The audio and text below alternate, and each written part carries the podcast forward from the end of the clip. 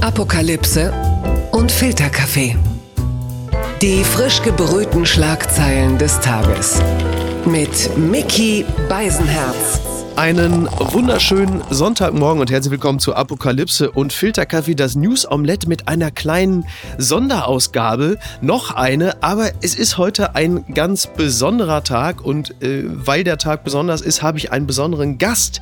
Er war Präsident des Europäischen Parlaments, er ist Vorsitzender der Friedrich-Ebert-Stiftung, er ist der letzte Sozialdemokrat, der das Prädikat Kanzlerkandidat noch mit Hoffnung aufladen konnte und das, was man gemeinhin einen glühenden Europäer nennt Parlament. Herzlich willkommen, Martin Schulz. Guten Morgen, freut mich. Herr Schulz, ich freue mich, dass wir mal miteinander äh, sprechen können. Nachdem es mir im Alleingang nicht gelungen ist, Sie zum Kanzler zu machen, habe ich Sie zumindest jetzt mal hier zu Gast. Und gleich meine Einstiegsfrage, Herr Schulz, was haben Sie gegen Mütter? Ich habe überhaupt nichts gegen Mütter. Heute ist Muttertag, aber heute ist auch Europatag. Ja, genau. Sie ziehen ja direkt die Aufmerksamkeit von den Müttern ab und wollen sie äh, auf Europa lenken. Ich glaube, man kann die Aufmerksamkeit von den Müttern nicht abziehen. Der Muttertag ist ein so eingeführter Tag und auch ein so familiärer. Da kann selbst ein Störenfried wie ich die Leute nicht davon abhalten, den Muttertag zu feiern. Aber den Europatag bisschen bekannter zu machen, äh, das ist schon ein äh, Unterfangen, dem ich mich äh, stelle.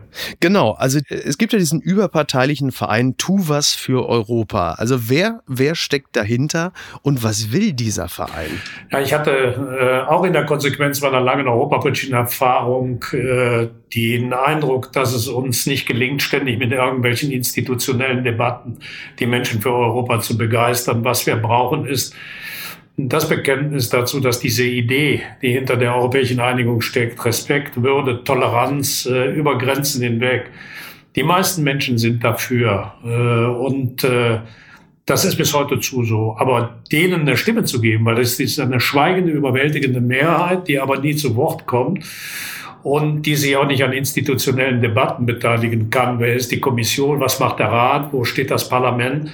Ganz einfach zu sagen, nee, ich stehe zu europäischen Prinzipien und Werten und das über Parteigrenzen hinweg. Das ist die Idee dieses Vereins, den wir zu SIPT gegründet haben. Darunter ist Franziska Brandner, eine grüne Bundestagsabgeordnete, Alex Lambsdorff, FDP-Bundestagsabgeordneter und Monika Grütters, CDU-Staatsministerin für Kultur im Kanzleramt. Wir haben uns zusammengehockt mit einigen anderen und gesagt, das wollen wir über die Parteigrenzen hinweg machen und möglichst viele Leute ansprechen für diese Idee. Respekt, Toleranz, Würde als europäische Leit, als europäisches Leitmotiv. Ja, also Respekt, Toleranz, Würde, da würde ja jetzt gemeinhin so ziemlich jeder bei einer Straßenumfrage sagen, ja, äh, bin ich auch für. Aber ansonsten, was habe ich denn von Europa? Denn also wenn die Marke Europa eine Aktie wäre, dann könnte man sie wahrscheinlich jetzt zeichnen, denn äh, meines Erachtens ist sie auf dem Tiefstand. Also wir haben einerseits Moria, wir haben den Umgang mit Putin, wir haben äh, das, ich zitiere mal, äh, Impfstoff-Desaster. Da würde derzeit jetzt nicht jeder mit dem blauen Europa-Hoodie durch die Straßen rennen. Weil so richtig begeistert ist man ja jetzt nun nicht gerade von der EU. Ja. Also die Idee ist nett, aber die Umsetzung ist halt sehr unsexy gerade. Ist die EU die SPD der Welt? Sie tut viel Gutes, aber es bekommt keiner so richtig mit? Bin Ihnen eigentlich dankbar für diese Beschreibung, weil äh, die Idee ist nett, finde ich bisschen äh, zu äh, zurückhaltend. Die Idee ist äh, faszinierend. Und jetzt nehmen wir mal drei Beispiele. Putin steht für das Gegenteil von Respekt, Toleranz und Würde der steht für Respektlosigkeit, Intoleranz und Würdelosigkeit. Ja, aber wir gehen ja als EU ja aber in, entsprechend nicht kritisch mit dem um, sondern wenn es darum geht, dann müssen wir jetzt mal gegenhalten, dann kommt wieder die äh, berühmte europäische Lösung und die bedeutet eigentlich zuletzt immer nur, alle gucken betreten auf den Boden und hoffen, dass irgendeiner den Anfang macht. Äh, nehmen wir mal China. In China gibt's äh, wenig Respekt, wenig Toleranz, äh, wenig Würde. Schauen Sie mal die Menschen, die in Moria äh, sind. Wovor fliehen die? Die fliehen vor Respektlosigkeit, Intoleranz und Würdelosigkeit, um ein respektvolleres und würdevolleres Leben zu bekommen. Und die Europäische Union mag in einem schlechten Zustand sein, aber ich kenne keine Region der Welt, in der es so viele Länder gibt, so viele Menschen, wir beide zum Beispiel, in verantwortungsvollen Positionen, die sagen, wir wollen die Idee, und deshalb sage ich, das ist keine nette Idee, sondern es ist eine epochale Idee von Respekt, Toleranz und Würde über Grenzen hinweg verteidigen. Und eben weil die EU nicht in einem guten Zustand ist, aber wir sie besser machen wollen, gibt es unseren Verein. Denn um was besser zu machen, muss man zurückkehren zur Idee. Europa ist nicht die Bürokratie in Brüssel, sondern Europa ist in meinen Augen genau diese Idee. Und dafür will ich wirklich viele Menschen zurückgewinnen. Ja, nee, das ist ja, ist ja auch ein, ein ehrenhaftes Ansinnen, aber wo Sie jetzt gerade gesagt haben, beispielsweise Moria, also die Menschen, die vor Krieg, vor Unterdrückung geflüchtet sind, sind aber dann ja doch in Moria beispielsweise gestrandet. Mhm. Und äh, auch dank der EU bleiben sie jetzt dort. Aber das ist ja in dem Falle ja nicht das gelobte Land, das Elysium, sondern das ist ja eine Situation, die dem neutralen Beobachter jetzt auch erstmal nicht viel besser erscheint als das, wovor sie geflüchtet sind. Etwas provokant formuliert. Ja, nee, das ist nicht provokant formuliert, das ist die Realität. Ich war in Moria, ich habe mir das angeschaut, ich habe mir als Präsident des Europaparlaments große Mühe gegeben, äh, den äh, Bereich der Flüchtlingspolitik in den Mittelpunkt der Debatte zu stellen. Das habe ich übrigens, weil Sie eben über meine Kanzlerkandidatur gesprochen haben, mitten im Bundestagswahlkampf 2017 habe ich eine ganze Reihe ihrer Kolleginnen und Kollegen hier in Berlin eingeladen, mit mir nach äh, Catania ja. zu fliegen, äh, um sich mal im Mittelmeer anzuschauen, äh, was da los ist, weil ich glaubte, dass jemand, der deutscher Regierungschef werden will, sich der Flüchtlingsfrage äh, stellen musste 2017. Die sind noch mitgeflogen, haben anschließend geschrieben, ja, jetzt fällt ihm nichts mehr ein, jetzt fliegt er nach Catania. Das zur Frage, wie man denn in den Mitgliedstaaten der Europäischen Union ein Bewusstsein für Fälle wie Moria schafft. Es ist übrigens nicht die Brüsseler Bürokratie, die an Moria schuld ist, sondern die nationalistischen Regierungen in den Mitgliedstaaten der EU, die sagen, nee, äh, Geld nehmen wir aus Brüssel, Flüchtlinge nicht. Exakt, das ist natürlich eine wunderbare Überleitung zu dem, was ich sowieso kommen wollte, denn äh, der Eindruck, der derzeit entsteht, ist, dass die EU sehr wohl eine Wirtschaftsunion, aber keine Werteunion ist, beziehungsweise, ich sag mal, der Grad, wie sehr wir für wirtschaftliche Stabilität unsere Werte äh, zu opfern bereit sind, das wird ja in Orban gemessen. Mhm. Das heißt, also die Orbans dieser Europäischen Union äh, führen uns ja letzten Endes ja auch im moralischen Sinne an der Nase rum. Wenn man nicht gegen sie kämpft, werden sie das auch immer weitermachen. Und der Verein, den ich hier gegründet habe, ist einer, der Menschen mobilisieren will, sich für das positive, das konstruktive Europa und nicht für das ultranationalistische und wenn man an Orban denkt, wirklich auch egoistisch, teilweise antisemitische Europa zu engagieren. Also Sie müssen einsehen, die überwältigende Mehrheit von Menschen ähm, ist schon für diese Idee, aber sie ist nicht mobilisiert. Und warum ist sie nicht mobilisiert? Weil, das halte ich für ein großes Defizit der Europapolitik, es viel zu wenig Leute gibt, die den Mut haben, sich so einem Orban in den Weg zu stellen. Genau. Darf man mal daran erinnern, dass es erst ein paar Jahre her ist, dass dieser Mann der Ehrengast bei CSU-Parteitagen war. Das heißt, er wurde ja auch in Deutschland hofiert. Nochmal, ähm, ich glaube, wir werden die europäische Idee nur dann verwirklichen können.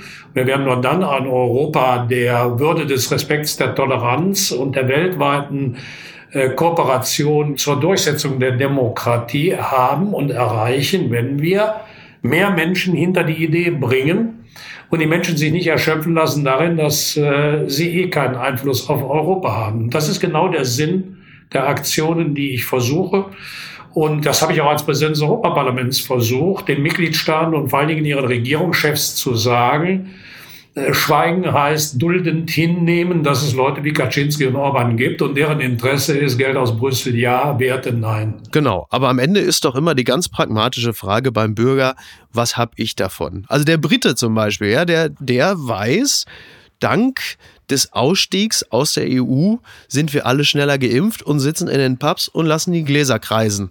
So, da gucken jetzt die Deutschen so ein bisschen neidisch äh, in Richtung London und sagen, ja guck mal, die sind nicht mehr in der EU und denen geht's klasse und wir äh, dödeln hier rum. Ich meine, jetzt wird's langsam besser, aber das war ja auch für Boris Johnson ein echtes Verkaufsargument des Brexits, dass er gesagt hat, ja, guck mal, wie schnell und schlank wir handeln können. Also wie kann man den Durchschnittsdeutschen davon überzeugen, dass ein beispielsweise ein Austritt aus der EU nicht auch dafür sorgt, dass man einfach schnell und schlank agieren kann und einem die ganzen europäischen Partner, die ehemaligen, auf den Zwirn gehen. Auch mit ihren fragwürdigen äh, Vorstellungen von Politik. Das kann man nicht. Das kann man nicht. Man kann es nicht schnell weil dazu ist die Europapolitik zu kompliziert. Man muss sich Zeit nehmen. Mhm. Ich versuche mir mal Zeit zu nehmen, um äh, die äh, zugegebenermaßen etwas holzschnittsartigen äh, Frageformulierungen, die Sie gerade benutzt haben, mal aufzunehmen. Also erstens mal in der Relation impft Deutschland zwischenzeitlich schneller als Großbritannien. Zweitens, Boris Johnson ist einer der zynischsten und brutalsten Regierungschefs in Europa. Äh, Theresa May, seine Vorgängerin, hatte einen besseren Deal ausgehandelt als er. Die hat im Unterhaus gesagt, uh, that's the best deal we ever could get, also der beste Deal, den wir bekommen konnten. Darüber hat er sie gestürzt indem er damit Nein gestimmt hat, um anschließend einen neuen Vertrag auszuhandeln, der schlechter ist als der von Theresa May. Und deshalb glaube ich, dass am heutigen Tag Boris Johnson übrigens keinen glücklichen Tag haben wird, denn heute wird in Schottland gewählt.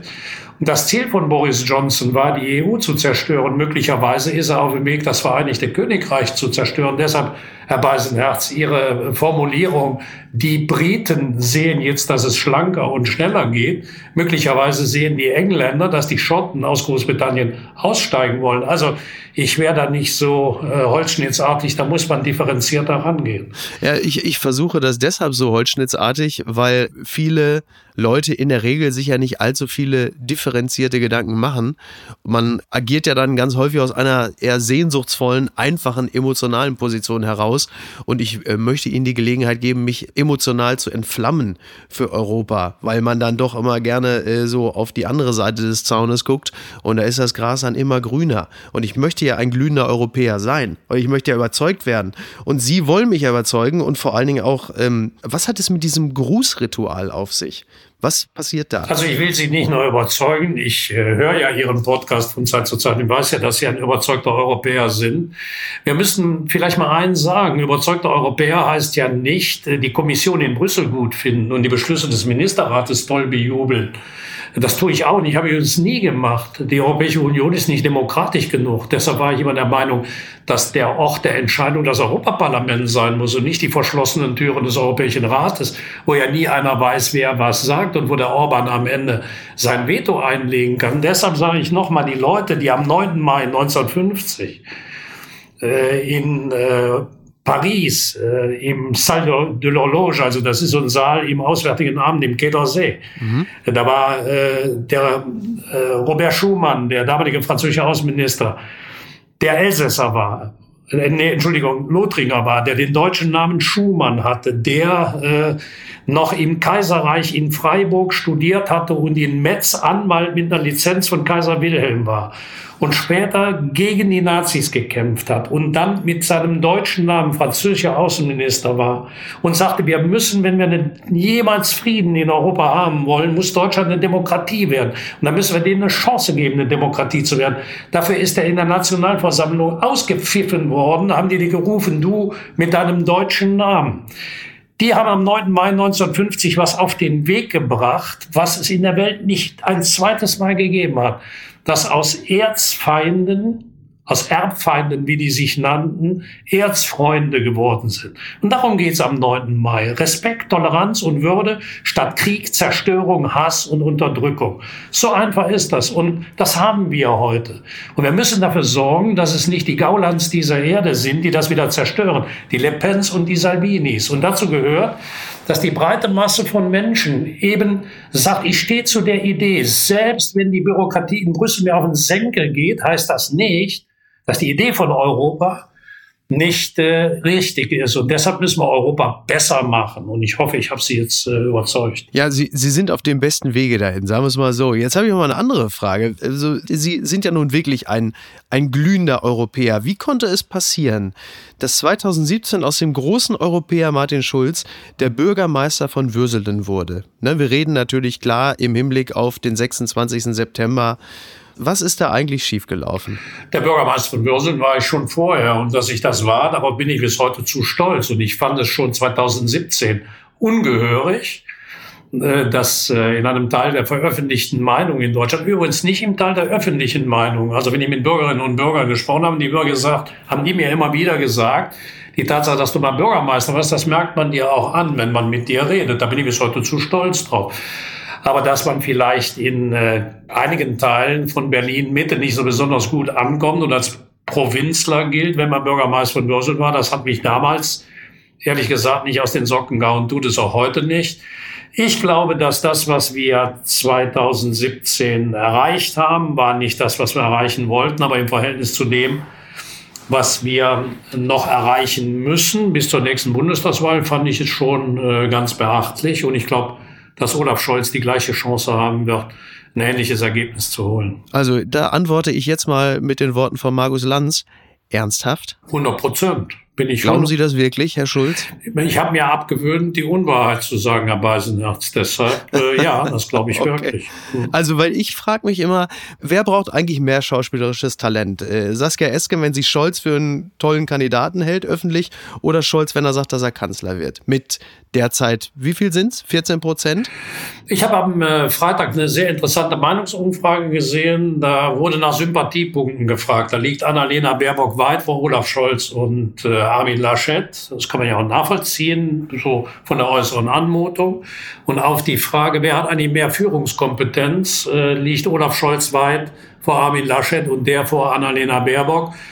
Und ich glaube, dass nach der Sommerpause, wenn es so richtig in den Wahlkampf geht und die Leute nicht, wie wir beide, Herr Beisenherz, wenn wir morgens aufstehen, sagen wir mal ehrlich, gucken wir nicht, wo steht der Annalena Baerbock oder der Olaf Scholz, sondern wie sind die Inzidenzzahlen. Ja, ja. Und wenn wir das morgens mal nicht mehr machen, sondern uns wieder mit Politik beschäftigen, dann glaube ich, wird die Frage schon auch eine Rolle spielen, wer nach Angela Merkels 16-jähriger Kanzlerschaft am ehesten geeignet ist, Deutschland in Europa der Welt zu vertreten. Ja. Und da glaube ich schon, dass Olaf Scholz gute Chancen hat. Da ist ja mein Eindruck derzeit, dass das aber dann doch eher der Aufbruchswillige, dass der Deutsche sich dann doch vielleicht im Zweifel eher für Baerbock entscheidet.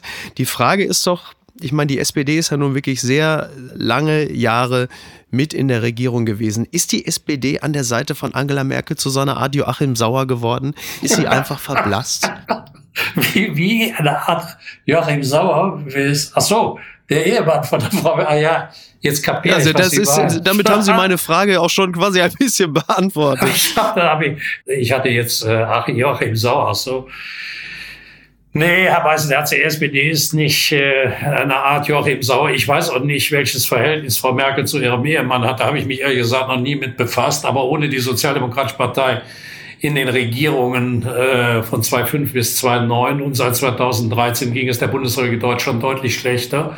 Und wenn ich mal ein Positives äh, nennen darf, weil wir ja über Würde, Respekt, Toleranz über Grenzen hinweg geredet haben, dass es einen ungeheuren Solidaritätsfonds von 750 Milliarden Euro jetzt auf der europäischen Ebene gibt, wo die Staatengemeinschaft gemeinsam auch die Finanzierung übernimmt und die Finanzierung gemeinsam absichert. Das ist ein Riesenerfolg des Finanzministers Olaf Scholz. Und deshalb glaube ich, dass ohne die Sozialdemokratie in der Regierung es Deutschland schlechter gehen würde. Hm, wobei natürlich äh, der Verweis auf den Finanzminister Olaf Scholz und zusammen mit Wirecard auch nicht immer nur für glänzende Schlagzeilen sorgt. Deswegen weiß ich gar nicht, ob man auf den Posten des Finanzministers in dem Zusammenhang immer verweisen sollte, weil dann sofort immer jemand auf der Matte steht und sagt, äh, äh, Wirecard. So richtig positiv ist das im Wahlkampf ja auch nicht, oder? Da habe ich keine Angst vor, weil ich bin ja jemand, der tief verwurzelt ist als Bürgermeister von Börsen, als Provinzheini. Ich wohne ja immer noch in dem, äh, ich wohne ja immer noch in dem Stadtteil, in dem ich auch als Stadtverordneter in meinem Stadtrat gesessen habe und rede da mit den Leuten. Und immer wenn ich äh, den Begriff Wirecard erwähne, gucken die mir mit großen Augen an und meinen, ich würde irgendwie über eine neue Radiosendung reden. Ja. Ähm, so also hoffen Sie einfach darauf, dass man so in der Provinz einfach von dem Thema gar keine Notiz genommen hat.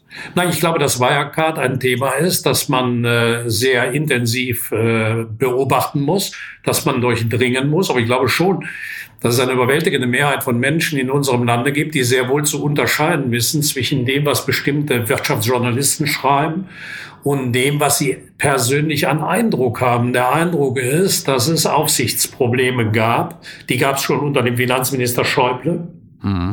Die gab es bei der BaFin, die gab es im Bundeskanzleramt unter Angela Merkel. Jetzt das zu reduzieren darauf, dass das ist aber Olaf Scholz alleine schuld, das funktioniert nicht. Und wie gesagt, mit Wirecard in der öffentlichen Wahrnehmung geht's mir wie mit der Identitätspolitik, die hier in Berlin eine Riesenrolle spielt und mich ein Nachbar in meinem Stadtviertel fragte, ob das was mit den biometrischen Ausweisen zu tun hätte, die da eingeführt werden sollten. Die Engländer würden ja auch Identity Card sagen. Also ich würde mal sagen, manches von dem, was hier in Berlin hochgekocht wird, interessiert die Leute im Land weniger. Und deshalb bleibe ich bei meiner These, die Frage, ob die Ökonomie in Europa wieder anspringt, ob wir Arbeitsplätze sichern, ob der Klimawandel dazu führt, dass die Energiepreise so steigen, dass äh, die Nebenkosten bei den ohnehin schon zu hohen Mieten für mittlere und kleinere Einkommen kaum noch zu bezahlen sind. Das werden Themen sein, über die wir diskutieren müssen. Da ist der Finanzminister Olaf Scholz, glaube ich, im Wahlkampf ein sehr gefragter Partner. Aber wenn mich der Klimaschutz nicht so interessiert und die Kosten aber umso mehr, da kann ich aber doch gleich auch CDU wählen, oder? Nee, eben nicht. Äh, die SPD ist, äh, um Ihnen nochmal ein Argument zu geben, warum Sie äh, nochmal nachdenken sollten, was sie wählen. Wir sind die Partei des sowohl als auch und nicht des entweder oder. Bei der CDU ist das immer zuerst die Wirtschaft, bei den Grünen immer zuerst der Umweltschutz. Aber das eine geht nicht gegen das andere, sondern nur miteinander. Wenn wir den äh, Umbau unserer Wirtschaft und unserer Gesellschaft hin zu ökologischer Nachhaltigkeit, und dazu gibt es keine vernünftige Alternative, wollen, dann darf das nicht dazu führen, dass äh, Wohnen, Heizen und Reisen zukünftig nur noch der dicke Geldbeutel kann. Wir brauchen die ökologische und soziale Transformation. Und das kann die SPD am besten, weil sie, nehmen wir mal ein praktisches Beispiel, die Partei war, die aus der Atomenergie ausgestiegen ist. Aber wir sind eben auch die Partei, die die Mieten begrenzen will, die Mietsteigerungen deckeln will. Wir können beides. Und eine Frage noch, wenn jetzt demnächst dann das sogenannte TV-Triell ist, bei ungefähr 14 Prozent, die die SPD hat, wie realistisch ist es, dass Christian Lindner sagt, da, da möchte ich aber auch, da bin ich jetzt auch Kanzlerkandidat, dass da plötzlich vier stehen? Also ähm, ein Teil Ihrer Sendung, äh, Ihres Podcastes heißt ja äh, Apokalypse. Also jetzt äh, will ich mich gerne beim Filtercafé weiter aufhalten und deshalb diese Frage nicht beantworten, sondern nochmal äh, auf den heutigen Tag hinweisen. Alles Gute zum Europatag ist unsere Kampagne und äh, die Leute dafür zu begeistern, dass die Idee von Respekt, Toleranz und Würde äh, über Grenzen hinweg zusammenzuarbeiten, äh, um in der Stärke der Gemeinschaft unsere fundamentalen Grundwerte in einer schwieriger werdenden Welt zu verteidigen. Das ist die Botschaft des heutigen Tages. Und ich finde, ähm, die Alternative zu Respekt, Toleranz und Würde äh, ist Apokalypse. Und das, was Respekt, Toleranz und Würde im gegenseitigen Einvernehmen ein bisschen positiv unterfüttert, ist Filterkaffee. Deshalb äh, bleibe ich lieber jetzt äh, bei Filterkaffee. Dann halten wir es so und ich bedanke mich ganz herzlich, Martin Schulz, und wünsche alles Gute zum Europatag. Vielen Dank, Herr Weisenherz. Das wünsche ich Ihnen auch. Hat mich sehr gefreut. Bis zum nächsten Mal. Jo. Ciao. Tschüss. Ja, und wenn das noch nicht geschehen ist, dann kann ich euch natürlich nur herzlich bitten, unseren Podcast zu abonnieren auf der Plattform eurer Wahl, um bloß keine Folge zu verpassen. Das könnt ihr machen auf Apple, Spotify, Amazon und auf allen anderen Anbietern. Das würde ich, das würden wir euch hoch anrechnen. Apokalypse und Filtercafé ist eine Studio Bummens Produktion mit freundlicher Unterstützung der Florida Entertainment. Redaktion Niki Hassania. Produktion Laura Pohl. Ton und Schnitt Niki Franking. Neue Episoden gibt es jede Woche montags, mittwochs und freitags, überall, wo es Podcasts gibt. Stimme der Vernunft und unerreicht gute Sprecherin der Rubriken Bettina Rust.